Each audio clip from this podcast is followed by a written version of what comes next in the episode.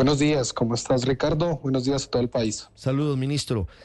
Quiero preguntarle acerca de, de, las conclusiones de ayer del encuentro. Se las leí en, en su cuenta de, de, Twitter, ahora se llama X, ahí tal vez cinco mensajes. Y escuchamos ahora a la representante Saray Roballo y al gobernador Eduardo Verano. Y queda la impresión de que las medidas que se anuncian son más a mediano y a largo plazo. Energías renovables, lo cual está bien, la posibilidad de energías limpias, pero no medidas de choque en ese sentido, ¿cuál podría ser el plan? Bien, pues yo creo que es importante resaltar que tenemos un diagnóstico común del problema, de cómo llegamos hasta este punto, de la necesidad de unos cambios estructurales y en ese camino, pues obviamente también algunas medidas que sean urgentes. Tal como lo señalaba el, el gobernador, eh, se escucharon diferentes propuestas. Nosotros ya tenemos en desarrollo varias alternativas y la idea es hacer eh, esta semana una nueva reunión en donde todas las propuestas que se han puesto sobre la mesa, lo que venimos haciendo como gobierno nacional, más las propuestas que han traído diferentes sectores, tanto la bancada como mandatarios, las podamos organizar y revisemos cuáles de ellas pueden ser medidas de corto plazo, eh, algunas que puedan ser medidas de mediano plazo y pues ya las transformaciones estructurales. En general, pues el propósito es en el que compartimos todos en esta reunión es la necesidad de garantizar que la gente tenga unas tarifas justas y que resolvamos esta situación. Entonces, lo que estamos ya trabajando y nos hemos puesto manos a la obra, veníamos ya con muchas medidas, es revisar esas medidas de corto, mediano y largo plazo. Sí. Dentro de las de corto plazo hemos revisado eh, algunas, algunos temas. Nosotros desde la CREC eh, venían tomándose también decisiones para garantizar que el costo de la generación en Colombia se transforme. Ahí se han logrado tomar algunas medidas, pero hay que revisar los otros componentes del, de la cadena de valor. Entonces, ahí hay algunas medidas que, sumándolas, esperamos que vayan teniendo algún impacto importante en el bolsillo de la gente. Sí. Es que el reto, ministro, es llegar a eso que usted llama tarifas justas sin afectar la sostenibilidad del sistema. Eh, y ahí, y ahí le, le pregunto, ministro, ¿qué tan riesgoso ven ustedes la posibilidad que están evaluando desde el gobierno de intervenir el precio en bolsa desde la CREC. Esa medida, eh, ¿cuándo se tomaría y qué riesgos ven frente a esa posibilidad? Pues bueno, primero, eh, la Comisión de Regulación de Energía y Gas, la Constitución establece que hay que prevenir, y esa es su función, su razón de ser, se deben prevenir eh, las situaciones en las que se presenten fenómenos en el mercado. Esa es la razón de ser. Segundo, de lo que nosotros estamos hablando no es de una intervención, son medidas para garantizar mayor eficiencia en los precios y buscar alternativas para que esos costos que se construyen en la bolsa de energía sean más eficientes. Y en tercer lugar, garantizar que las empresas de energía, las que compran la energía y se la entregan a la gente, no estén tan expuestas en bolsa.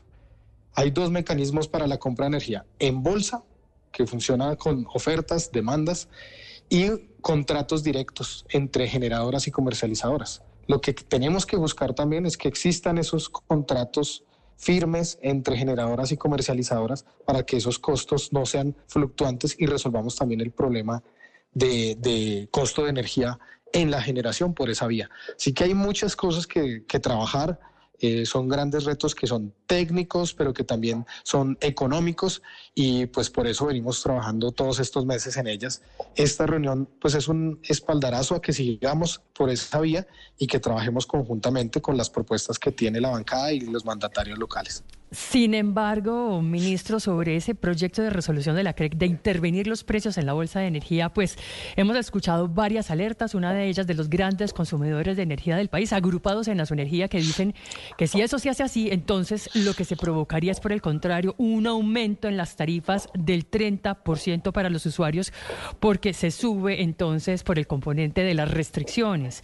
¿Usted, ministro, ha analizado eso? ¿Podría efectivamente, vía esa resolución de la CREC, intervenir en el mercado de energía, provocar el efecto exactamente contrario de lo que se busca y terminemos y que terminemos todos pagando más por los recibos de luz?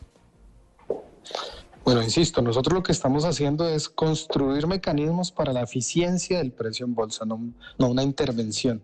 Ahora, eh, los grandes consumidores creo que son los más interesados, incluso yo lo decía en un encuentro con la Andy, eh, el precio de la energía nos quita competitividad necesitamos entre todas y todos porque los pequeños empresarios las industrias, todos necesitan precios también justos. No se trata solo de los usuarios en sus casas, sino que el comercio, la industria necesita tarifas eh, equilibradas, eficientes, para que eh, pues la economía se desarrolle. Así que en ese propósito también estamos con ellos.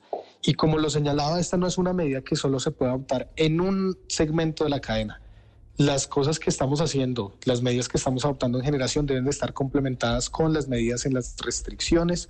Por ejemplo, el tema de las restricciones implica garantizar que la infraestructura en el Caribe, que es donde tenemos mayores restricciones, se desarrolle. Y esas son las inversiones de las que estamos hablando. Si logramos andar de manera eh, sincronizada, las soluciones pueden ir teniendo mayor resultado. No se trata este problema que es tan estructural no se resuelve con una sola medida. Hay que adoptar un paquete de medidas en todos los componentes del costo de la energía. Ministro, ¿se compromete el gobierno a radicar la reforma a los servicios públicos, el proyecto de ley de reforma a los servicios públicos? ¿Ese proyecto en lo que piensa el gobierno modificaría, cambiaría el modelo de mercado? No, no solo porque haya sido esta reunión, nuestro compromiso desde campaña incluso y desde que llegamos como gobierno ha sido luchar contra esta situación tarifaria que está viviendo la gente. Entonces, lo que hemos hecho durante estos meses ha sido construir esa propuesta de servicios públicos.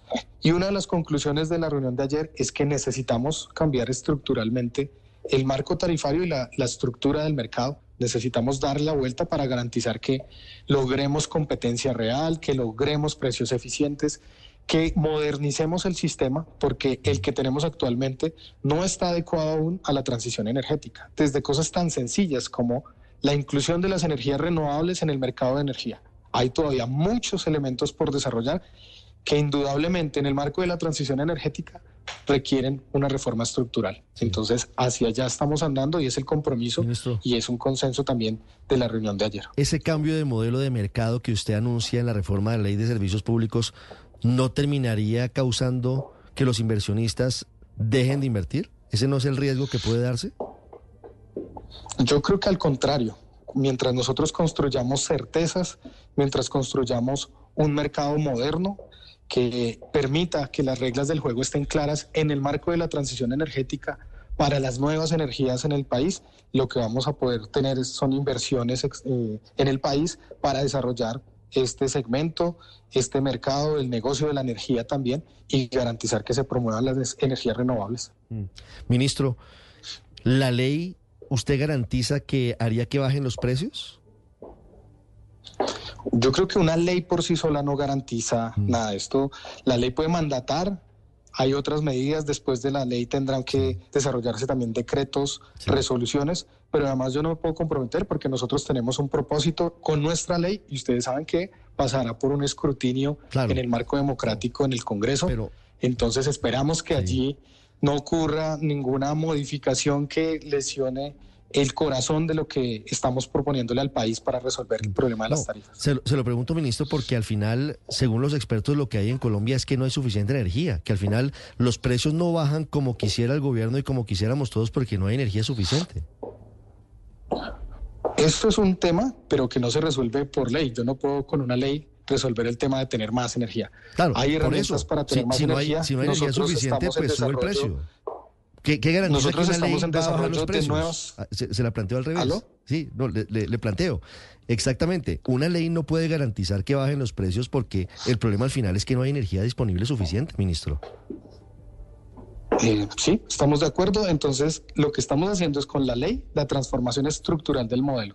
Y para tener más energía necesitamos más proyectos de energía, que es lo que estamos haciendo. Mm, ¿Y en cuántos años? Promover las energías renovables, mm, parques solares. parte del acuerdo ayer con los gobernadores, alcaldes, es un plan de inversiones, por ejemplo, para aprovechar todo el potencial solar que hay en el Caribe colombiano. En cada municipio, en cada alcaldía, cada gobernación podría tener su parque solar para darle energía a su departamento, a sus ciudadanos, pero además promover lo que estamos desarrollando, que es más energía renovable en el país.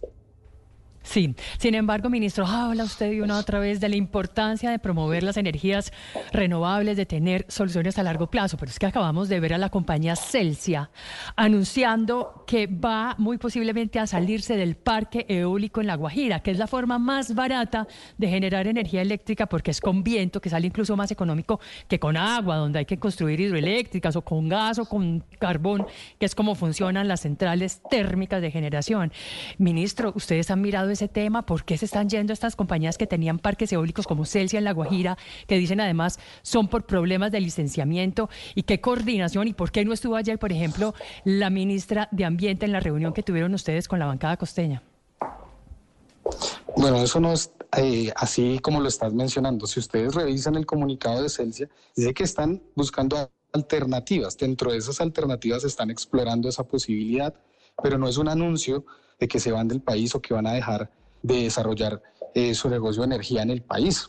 Eh, de hecho, nosotros tenemos una comunicación permanente. Yo he venido conversando con ellos y ahí la historia de ese proyecto es que ellos decidieron, por las escalas de los proyectos, acudir al licenciamiento ambiental en un principio de, una, de las corporaciones autónomas regionales.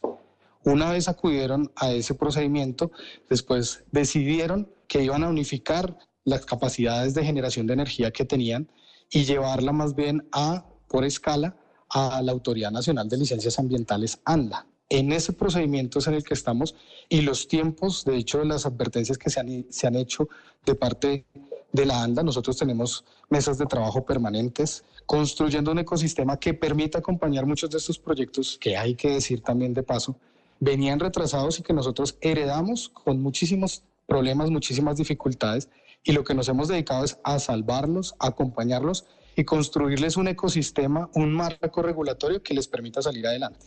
Prueba de ello es lo que estamos haciendo con ANLA.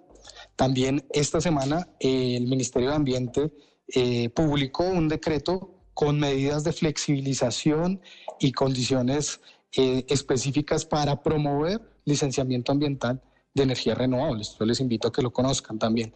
Y desde el Ministerio de Minas y Energía adoptamos una resolución para acompañar a todos los proyectos que han tenido retrasos con algunos alivios financieros que les permita tener éxito. Así que estamos trabajando en todas las medidas para que los proyectos salgan adelante y durante todos estos meses lo que hemos hecho, precisamente como parte de nuestro plan de 6 gigas de generación renovable en Colombia, ha sido acompañarlos tanto regulatoriamente, económicamente, técnicamente, como incluso en los acompañamientos sociales y ambientales que estamos haciendo en territorio. Así que hay muchos obstáculos que vencer. De esto se trata la transición energética, construir el marco para que el país esté preparado, que más proyectos se desarrollen. Y esa es la ruta que estamos siguiendo. 733 es el ministro de Minas y Andrés Camacho, con nosotros. Ministro, para finalizar, un par de preguntas sobre la CREC. Hoy la CREC tiene un solo integrante porque ya se venció el periodo de temporalidad de los que había nombrado el presidente, tres en total. Es decir, que hoy la CREC básicamente no tiene capacidad de tomar decisiones. Con ese panorama, ministro, ¿por qué quieren ustedes modificar y bajar los requisitos en la ley para ser integrante de la CREG? ¿Por qué quieren que deje de ser técnica? ¿Por qué quieren incluir profesores y usuarios? ¿Eso cómo beneficia al final técnicamente? No sé de dónde sacas eso. Nosotros no queremos bajar los criterios, ni queremos meter solo profesores, ni queremos. No, dije que solo profesores, incluir profesores sí. Docentes, sí. Claro, pero no solo ni bajar eh, cualidades ni calidades. Queremos que los usuarios no tengan voz, porque son ellos los que pueden decir. ¿No bajan los años de experiencia que se necesitan? No, usted, uno puede verificar la experiencia de diferentes maneras. ¿Qué es lo que está hoy puesto en, en la regulación, la reglamentación? Que sean seis años en cargos directivos y esos cargos, esa experiencia de cargos directivos, ¿dónde la puedes tener tú? O en la empresa privada o en gobierno. Y de allí una situación en la que hemos estado durante muchos años y son puertas giratorias. Nosotros de lo que estamos hablando es de la democratización y el acceso, no solo para muchos profesionales en el país, sino también para muchas áreas de conocimiento, para muchas de las necesidades que tenemos hoy en el marco de la transición energética. Sí, lo que estamos hablando es de una democratización de esos espacios para que pueda ser un poco más amplio, más abierto, que tengan voz las fuerzas sociales del país, que evitemos que en el futuro tengamos otra vez situaciones como estas. Y eso se puede verificar de diferentes maneras. La experiencia no solo se, puede verificar eh, adquirida de estas maneras, sino que eh, estamos buscando alternativas. Igual eso es parte de lo que entrará en discusión, pero ese es nuestro propósito.